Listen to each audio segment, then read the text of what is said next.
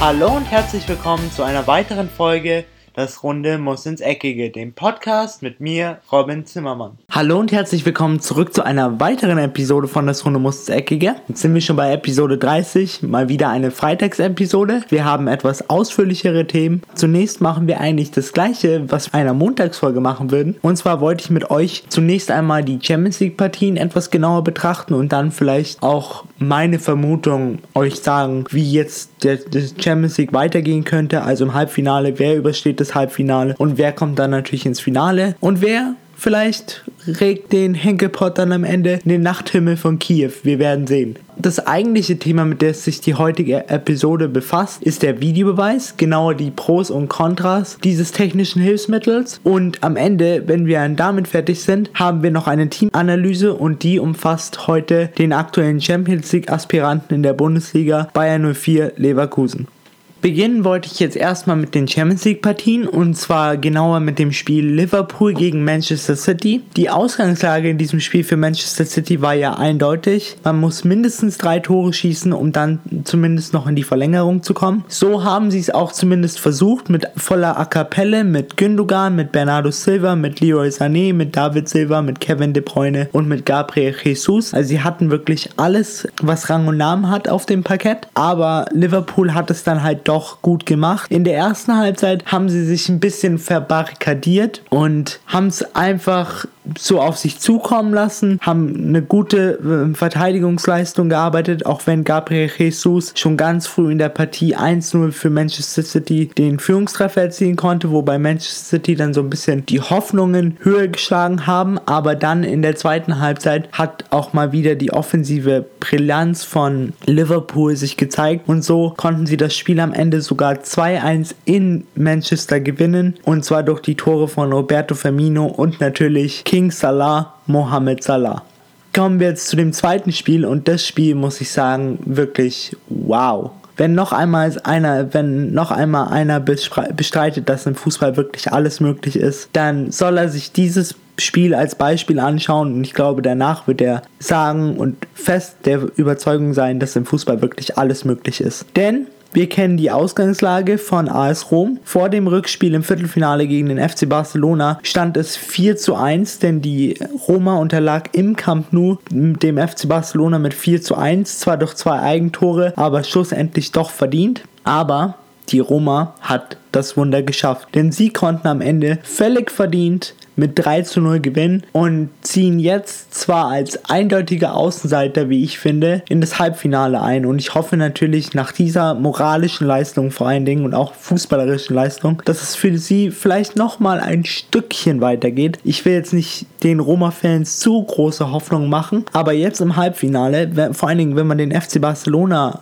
aus dem Wettbewerb schmeißt, dann finde ich einfach, ist alles möglich. Jetzt haben wir dann noch die Mi Mittwochpartien und zwar hatten wir da zuerst das Spiel Bayern gegen Sevilla. Ausgangslage war auch hier klar. Bayern gewann in Sevilla mit ähm, 2 zu 1, heißt zwei Auswärtstore. Sevilla musste mindestens zwei Tore schießen. Doch die Spanier wirkten von Anfang an so ein bisschen gelähmt. Bayern hat das Spiel aufgenommen als Business as usual. Sie haben es gut gespielt, hatten gute Torschossen. Nur am Ende hat so der letzte kleine Funke gefehlt, um dann auch schlussendlich ein Tor zu schießen. Somit bleibt der FC Bayern zwar immer noch in der Allianz Arena ungeschlagen, hat aber jetzt das erste Mal seit langer Zeit kein Tor geschossen und zwar ging das Spiel 0 zu 0 aus, was natürlich darin resultiert, dass der FC Bayern weiter in das Halbfinale vorrückt.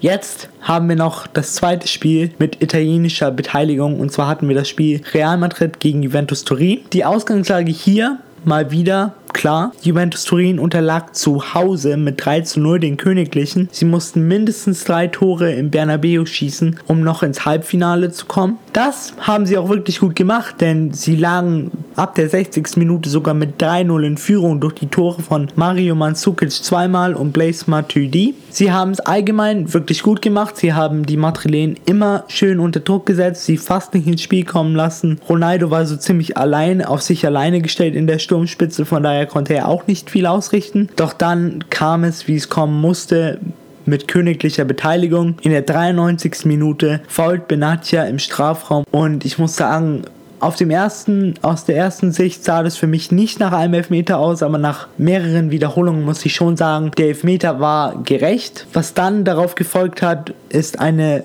rote Karte für Gigi Buffon aufgrund heftigen Beschwerens. Da muss ich sagen, das war schon vom Schiedsrichter ein bisschen übertrieben, denn es, es sind, ist natürlich die Champions League und wenn man dann 3-0 in Madrid vorne liegt und dann einen Elfmeter gegen sich gepfiffen bekommt, der muss mutmaßlich über das Weiterkommen oder das Ausscheiden entscheidet, dann ist es klar, dass die Emotionen ein bisschen hochkochen. So auch hier. Deswegen flog dann Gigi Buffon vom Platz und deswegen wurde dann Higuain für Wojciech Chesney aus ausgewechselt. Cristiano Ronaldo schlussendlich hat den Elfmeter dann verwandelt, in königlicher Manier oben in das rechte Eck geschweißt, wie man so schön sagt. Somit steht auch Real Madrid jetzt im Halbfinale. Verdient oder nicht, lässt sich so ein bisschen streiten. Was jetzt die Halbfinalpaarung angeht, wir haben Mannschaften wie den FC Liverpool, wie Bayern München, Real Madrid und den AS Rom. Klar, AS Rom und Liverpool sind so kleine Außenseiter. Real Madrid ist natürlich wahrscheinlich der ganz klare Favorit. Nicht der ganz klare, aber schon der Favorit auf den Titel. Dahinter kommt Bayern München, die aktuell wirklich eine fantastische Form haben unter Jupp Heynckes. Und man muss sich halt immer wieder ins Gedächtnis rufen. Im Fußball ist alles möglich. Insbesondere wenn man so kurz vor einem Titelgewinn steht und die Leistungsdichte im Halbfinale der Champions League ist wirklich so eng, da entscheidet jeder kleine Fehler. Von daher muss ich sagen, ich glaube, es kann wirklich alles passieren, aber wenn es normal läuft und der FC Bayern nicht auf Real Madrid im Halbfinale trifft, ich glaube, dann können wir uns schon auf ein Duell im Finale einstellen, das da heißen wird Real Madrid gegen den FC Bayern München jetzt mal weg von der Champions League hin zu einem Thema, das wirklich alle Fußballfans aktuell in Deutschland, alle auch alle Fußballexperten in Deutschland so ein bisschen scheidet. Also es gibt keine klare mittlere Meinung. Es gibt nur Pro-Videobeweis oder Kontra-Videobeweis. Der Videobeweis an sich wurde ja im Frühjahr 2017 den Fußballfans als Hilfsmittel verkauft, welches nur in den kniffligen Fällen zum Einsatz kommen würde, um diese Szene, diese knifflige Szene in dem Fall, zu 100% richtig zu entscheiden. Jetzt sind wir im Frühjahr 2018, also fast ein Jahr später, nachdem der Videobeweis eingeführt wurde. Und jetzt fällt das Fazit meiner Meinung doch eher mager aus. Bevor ich jetzt meine Meinung genauer zu dem Videobeweis sagen werde, wollte ich mit euch nochmal kurz über das grundlegende Regelwerk des Videobeweises reden und genauer, wann soll der Videobeweis eigentlich zum Einsatz kommen, denn nicht manchen Fans ist es noch immer nicht so ganz klar. Von daher sind so ein paar Meinungen zu dem Videobeweis nicht so ganz schlüssig, denn sie verstehen doch noch nicht, wann der Videobeweis denn wirklich eingesetzt werden soll. Der Videobeweis, so hieß es, sollte nur bei kniffligen Szenen zum Einsatz kommen. Davon ausgeschlossen sind Abseitsentscheidungen, außer es resultiert in einem Tor, gelbe oder rote Karten oder auch jedes einzelne Foul, was auf dem Spielfeld begangen wird, außer es handelt sich natürlich bei dem letzteren um eine klare rote Karte, dann soll der Videobeweis auch hier für Aufschluss sorgen. Heißt, wenn jetzt zum Beispiel eine Tätigkeit stattfindet, dann soll auch hier der Videobeweis zum Einsatz kommen, um den Schiedsrichter vielleicht noch einen besseren Blick auf die Szene zu geben und ihm dann die Entscheidung ein bisschen leichter zu machen und schlussendlich auch abzunehmen. An sich muss ich sagen, als ich das erste Mal von dem Videobeweis gelesen habe, klang das für mich alles sehr plausibel und auch sehr gut, sehr schlüssig und ich habe mir gedacht, dass dies bestimmt eine Bereicherung für die Bundesliga sein wird, denn wir waren immer der Meinung, wenn die Bundesliga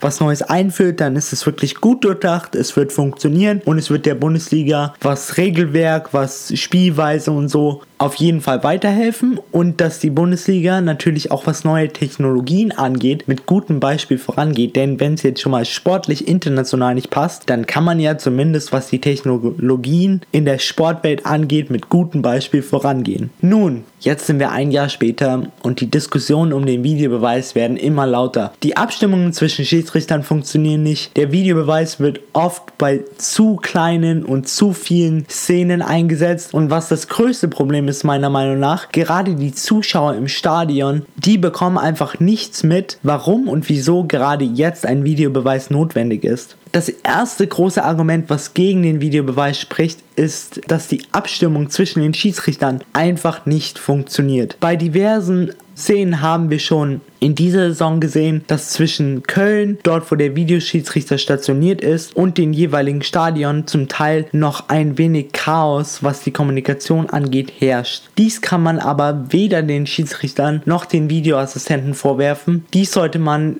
den Verantwortlichen, also denjenigen, die den Videobeweis ins, in das Leben gerufen haben und das ganze Konzept überlegt haben, vielleicht ein bisschen sagen wir, nicht vorwerfen, aber man sollte sie doch hinterfragen und sie fragen, warum haben sie das nicht besser geplant und warum benutzen sie den Videobeweis jetzt in einer Testphase, aber diese Testphase beeinflusst ja schon die Bundesliga. Und wenn der Videobeweis die Bundesliga so beeinflusst, dass es manchen Vereinen wichtige Punkte kostet, dann ist das einfach das ganze Konzept nicht akzeptabel ja, eben wie schon gesagt, es scheint einfach noch nicht ausgereift genug zu sein, als dass man es in der höchsten Spielklasse in Deutschland benutzen kann, geschweige denn bei der WM 2018 in Russland. Doch nicht nur die Kommunikation zwischen Schiedsrichtern und Videoassistenten scheint nicht zu funktionieren, sondern fehlt es in Köln auch an wirklich notwendiger Technik. Es ist zum Beispiel immer noch nicht möglich, bei einer Abseitsentscheidung, welche natürlich in ein Tor resultiert, ansonsten würde der Videobeweis nicht zum Einsatz kommen, die berühmte berühmte elektronische Linie zu haben. Heißt die Linie, die man zieht an dem Fuß von dem letzten Abwehrspieler, wo man schauen kann, ob es abseits ist oder nicht. Jedoch hat Köln, also der Videoassistent in Köln, keine elektronische Linie, welche ihm die Entscheidung zu 100% leichter machen würde, sondern er muss immer noch mit dem bloßen Auge entscheiden, ob das jetzt abseits war oder nicht. Und da kommen wir dann wieder zu dem Punkt zurück,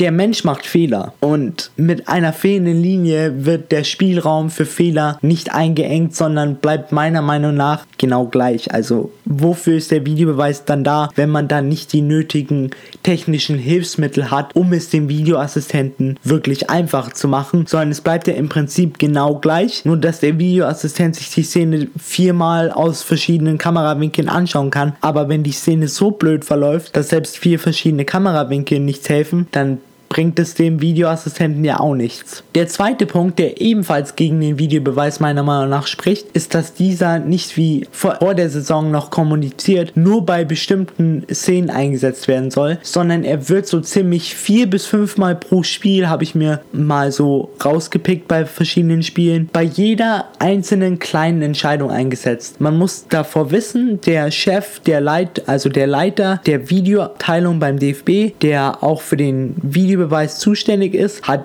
damals noch in einem Interview gesagt, der Videobeweis wird maximal in zwei Szenen pro Spiel eingesetzt werden. Und jetzt sind wir schon bei vier bis fünf. Ich frage mich, wo soll das hingehen? Da haben wir dann am Ende ein Hockeyspiel, wo dann am Ende des Tages die Uhr alle zwei Sekunden gestoppt wird. Ich glaube, das wollen wir alle nicht. Wir wollen einfach ein flüssiges und klares, klar strukturiertes Fußballspiel. Und wie schon gesagt, das Einsetzen von dem Videobeweis zu oft in einem Spiel führt dazu, dass das Spiel zu oft unterbrochen wird für jeweils mindestens, sage ich mal, zwei bis drei Minuten. Und das ist verständlicherweise jedem Fan, jedem Spieler und auch jedem Trainer, egal wer beteiligt ist, einfach zu lange. Man muss sich einfach in der Sommerpause wäre jetzt so mein Lösungsvorschlag, zusammensetzen und deutlich festlegen, wann und bei welchen Szenen der Videobeweis genau eingesetzt werden soll. Ein klares Regelwerk, eine klare Vorgabe an die Schiedsrichter und Videoassistenten und keinen zusätzlichen Spielraum mehr.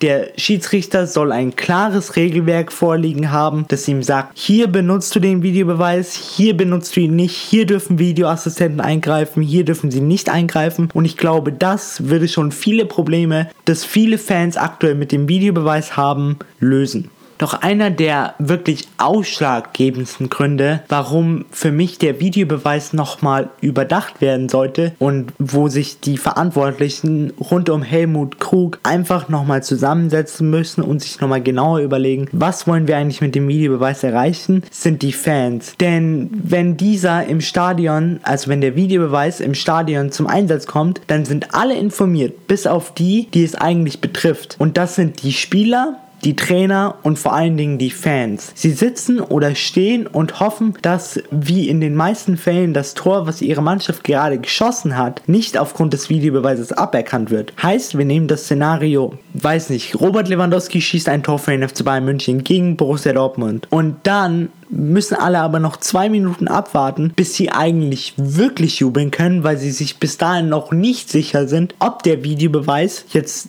darlegen wird, dass das Tor doch nicht gegeben werden sollte, obwohl es der Schiedsrichter schon gegeben hat, oder ob das Tor jetzt doch zählt und man dann wirklich jubeln kann. Hier eine Lösung wäre hier zum Beispiel die Szene auf den großen Videowänden, das ja jedes Stadion hat, einfach zu zeigen oder einfach die bessere Kommunikation über die Stadionlautsprecher mit den Fans. Dass einfach der Stadionsprecher mal kurz durchsagt, der Videoassistent würde, wurde jetzt gerade eingesetzt wegen dieser und dieser Szene und wir haben Verdacht auf Abseits oder Verdacht auf eine Tätigkeit. Das würde es einfach für die Fans so viel einfacher machen und wie ich finde auch so viel verständlicher und ich glaube auch, dass die Fans dann einfach viel mehr Verständnis zeigen würden, der DFB viel weniger Probleme mit dem Videobeweis hätte und sich schlussendlich, wenn sich der Videobeweis in der Bundesliga etabliert hat, alle Probleme in Luft auflösen würden dass der nicht wirklich ausgereifte Videobeweis, und jetzt kommen wir so ein bisschen auf die WM zu sprechen, in der Bundesliga als Test an den Start ging, führte in der letzten Saison, also in dieser Saison, schon hier zu großen Problemen. Jetzt frage ich mich aber,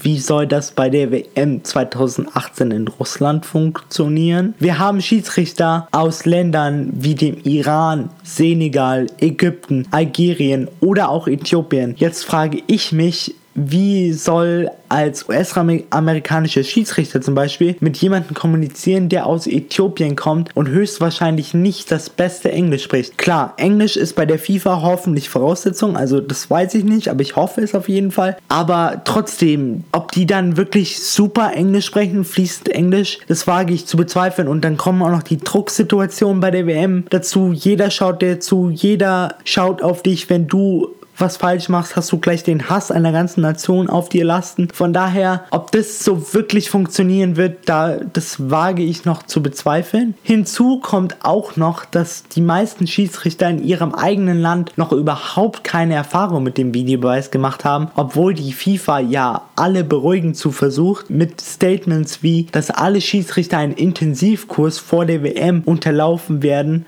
wage ich doch zu bezweifeln, dass ein oder zwei Intensivkurse die nötige Erfahrung bringen, was den Videobeweis angeht bei der bei so einem großen Ereignis wirklich, die WM ist wahrscheinlich nach dem Super Bowl das größte sportliche Ereignis der Welt notwendig sind. Also ich kann mir nicht vorstellen, dass einfach ein einwöchiger Intensivkurs einem Schiedsrichter aus Äthiopien so viel Wissen vermittelt wird, dass er genug Erfahrung hat, um in der richtigen Situation den Videobeweis anzuwenden und dann auch wirklich versteht, wann er ihn denn anwenden soll, wie er wirklich funktioniert da äh, hege ich noch so ein bisschen meine Zweifel, aber vielleicht überzeugt mich ja die FIFA vom Gegenteil und macht es ein bisschen besser als der DFB. Wir wissen es nicht. Wir werden auf jeden Fall es bei der WM 2018 in Russland natürlich live und in Farbe zu sehen bekommen. Abschließend, bevor wir jetzt noch in die Teamanalyse übergehen, möchte ich noch kurz meine Meinung zum Videobeweis in der WM so ein bisschen genauer darstellen. Ich, wie ich finde, die Milch ist bereits verschüttet, was die Bundesliga angeht und es lässt sich nichts mehr rückgängig machen. Aber was die WM angeht, hätte sich die FIFA etwas mehr informieren sollen und dann hätten sie vielleicht auch die Nachteile an dem Videobeweis gesehen und sich dazu entschieden, den Videobeweis noch vielleicht weitere vier Jahre zu geben, um ihn weiterzuentwickeln und ihn zu perfektionieren, sodass es keine Probleme mehr gibt. Für die Schiedsrichter und Videoassistenten bei dieser WM hoffe ich natürlich, dass alles glatt läuft und alles funktioniert. Und ich kann mir auch vorstellen, es kann funktionieren. Man braucht nur die richtigen Teams, man muss sie richtig schulen, aber ob das eben in zwei Intensivkursen möglich ist, wage ich doch zu bezweifeln. Schlussendlich möchte ich noch sagen, ich habe doch eher ein mulmiges Gefühl, wenn ich daran denke, wie das mit dem Videobeweis bei der WM 2018 funktionieren soll. Aber wie schon des vorigen gesagt, ich lasse mich gerne vom Gegenteil überzeugen und ich werde mich auf jeden Fall freuen, wenn der Videobeweis bei der WM bei kniffligen Entscheidungen weiterhelfen wird und alle Schiedsrichter kein Problem mit dem Videobeweis haben werden. Jetzt geht es an die Teamanalyse und zwar behandeln wir heute das Team Bayern 04 Leverkusen. Leverkusen spielt in dieser Saison wirklich wieder eine Saison, die wirklich zeigt, wie gut sie denn sind und sind auch tab tabellarisch da, wo sie meiner Meinung nach hingehören und zwar auf einen Champions League Platz. Und ich hoffe natürlich, dass sie sich auch für die nächste Saison für die Champions League qualifizieren können. Jetzt will ich mit euch erstmal durch die einzelnen Positionen, was die Startaufstellung von Bayern 04 Leverkusen angeht, durchgehen. Leverkusen spielt normalerweise in einem 3-4-3, was sich aber dann auch wieder, das ist so klassische Version, beim gegnerischen Ballbesitz in ein 5-2-3 umwandelt. Heißt mit fünf Verteidigern hinten, zwei zentral defensiven Spielern und drei Stürmern, wenn es dann schnell zum Konter übergehen muss. Im Tor haben wir Bernd Leno. Für mich auf jeden Fall einer der besten deutschen Torhüter. Zwar hat er manchmal so seine kleinen Patzer drin, aber für Leverkusen auf jeden Fall ein guter Rückhalt. Und ich finde einfach, sie sollten alles daran setzen, ihn zu halten, denn ich glaube nicht, dass es aktuell auf dem Markt einen besseren wie ihn gibt für den Preis, für den sie ihn damals geholt haben und auch für das Gehalt, was er aktuell verlangt.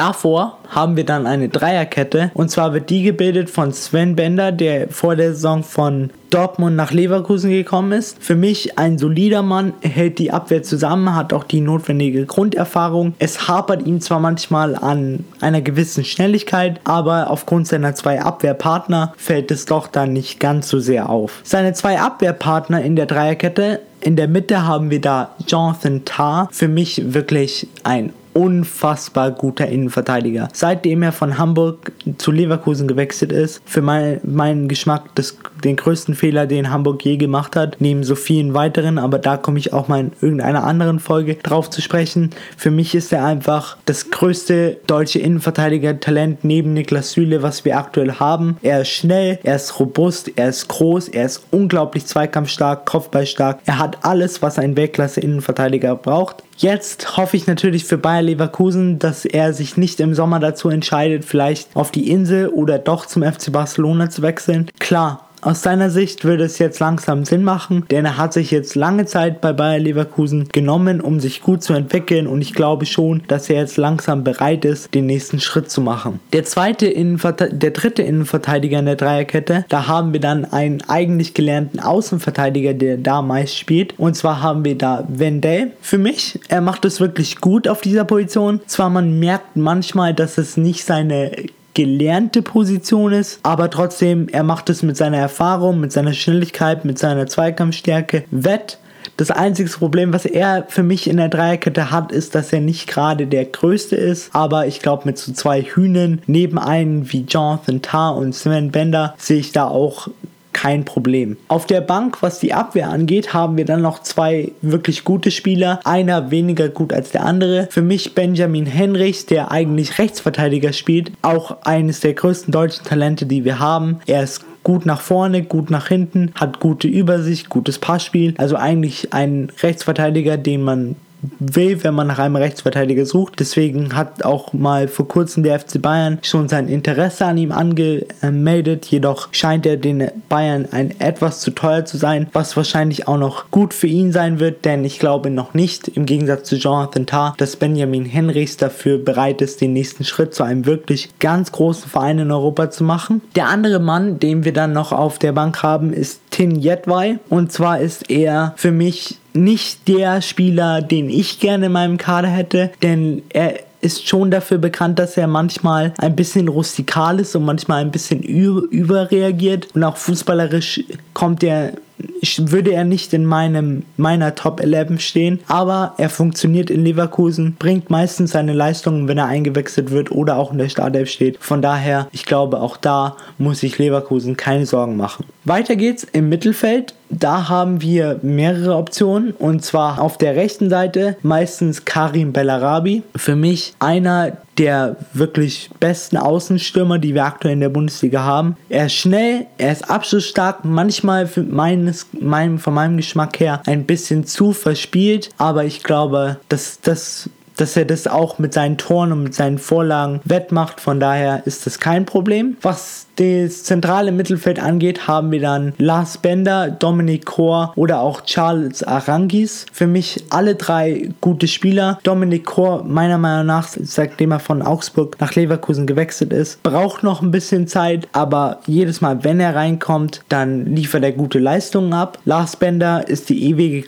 Konstante im Mittelfeld von Leverkusen, auch nicht ohne Grund der Kapitän. Für mich der, der die jungen Spieler vorantreibt, an dem sich die jungen Spieler aufrichten können, wenn es mal nicht so läuft. Und Charles Arangis, genauso wie Julian Baumgartlinger, den ich gerade vergessen habe, muss ich zugeben, sind beides wirkliche Kämpfer und auch Abräumer. Julian Baumgartlinger ist ein bisschen defensiver als Charles Arangis, also Arangis arbeitet mehr mit nach vorne als nach hinten, aber beide sind wirklich defensiv wie offensiv stabil. Von daher auch im Mittelfeld sowie bei den meisten Positionen bei Bayern 04 Leverkusen müssen sie sich auch hier keine Sorgen machen. Dann, was die link, linke Mittelfeldposition angeht und auch die linke Stürmerposition, haben wir zwei Optionen und zwar Julian Brandt und Leon Bailey. Hier sehe ich so das kleine Problem, da beide unglaublich gute Talente sind, dass ein Talent zu kurz kommen wird, aber jetzt im gleichen Atemzug, da Bayern 04 Leverkusen eine Formation spielt, wo zwei Flügelspieler auf,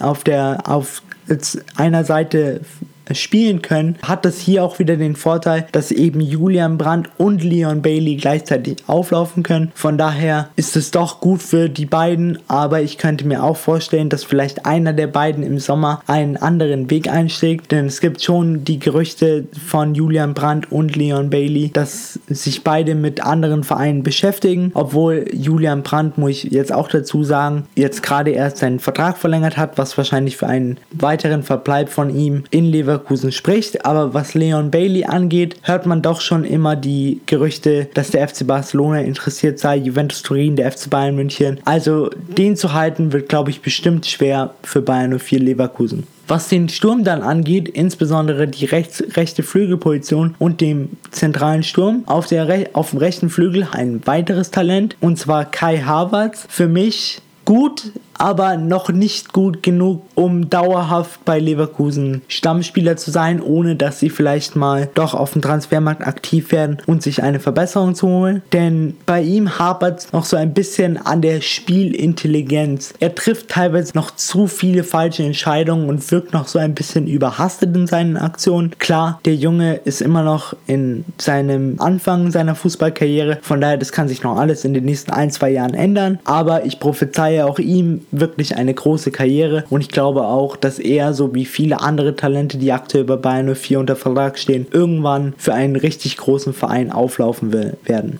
Was den Sturm angeht, da sehe ich so das einzigste Problem bei Bayern 04 Leverkusen, denn da haben sie wirklich nur eine Option, wenn man mal jetzt Stefan Kiesling abzieht, denn Stefan Kiesling wird am Ende der Saison seine Karriere beenden. Und konnte schon seit einiger Zeit nicht mehr an seinen Leistungen anknüpfen. Von daher haben wir vorne im Sturm nur noch Kevin Volland, nur noch in Anführungszeichen, denn Kevin Volland ist schon ein Stürmer von dem Kaliber, wo jeder andere Bundesliga-Verein, außer jetzt vielleicht die Top 3, sich die Hände reiben würden, wenn sie den in ihren Reihen haben. Denn er ist bullig, er ist klein, er ist schnell, er ist abschlussstark, er kann seinen Körper gut einsetzen. Von daher ein wirklicher Spieler, den man vorne für den Sturm haben will. Außer natürlich, wenn man jetzt auf Flanken spielt, dann ist er nicht der richtige Mann, aber das, da das, das ist nicht das System von Bayern 04 Leverkusen ist, sehe ich da auch kein Problem. Was die Spielweise von Bayern 04 Leverkusen angeht, bin ich in dieser Saison auch mal wieder wirklich überrascht, denn der Trainer von Bayern 04 Leverkusen hat es geschafft, die Mannschaft wieder so zu bilden, dass sie wieder guten, attraktiven, aber auch effizienten Fußball spielt. Sie gewinnen die Spiele, die sie gewinnen müssen. Klar, man hat zwei oder dreimal so kleine Aussetzer, wo man vielleicht mal leichte Punkte liegen lässt. Das muss sich vielleicht noch in der neuen Saison ändern, aber ansonsten sehe ich auch rein vom System her kein Problem. Ich finde auch, dass Bayern 04 Leverkusen es geschafft hat, die,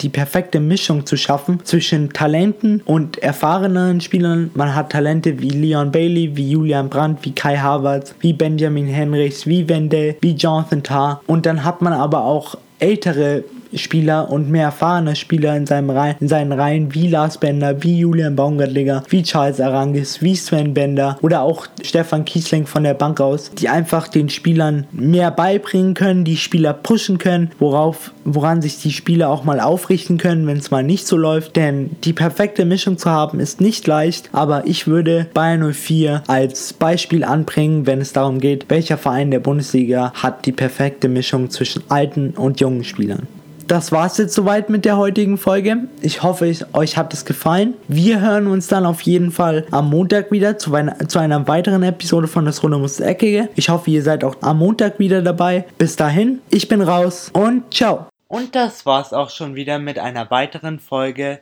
Das Runde muss ins Eckige, dem Podcast, wo ihr alles rund um König Fußball kompakt auf die Ohren bekommt.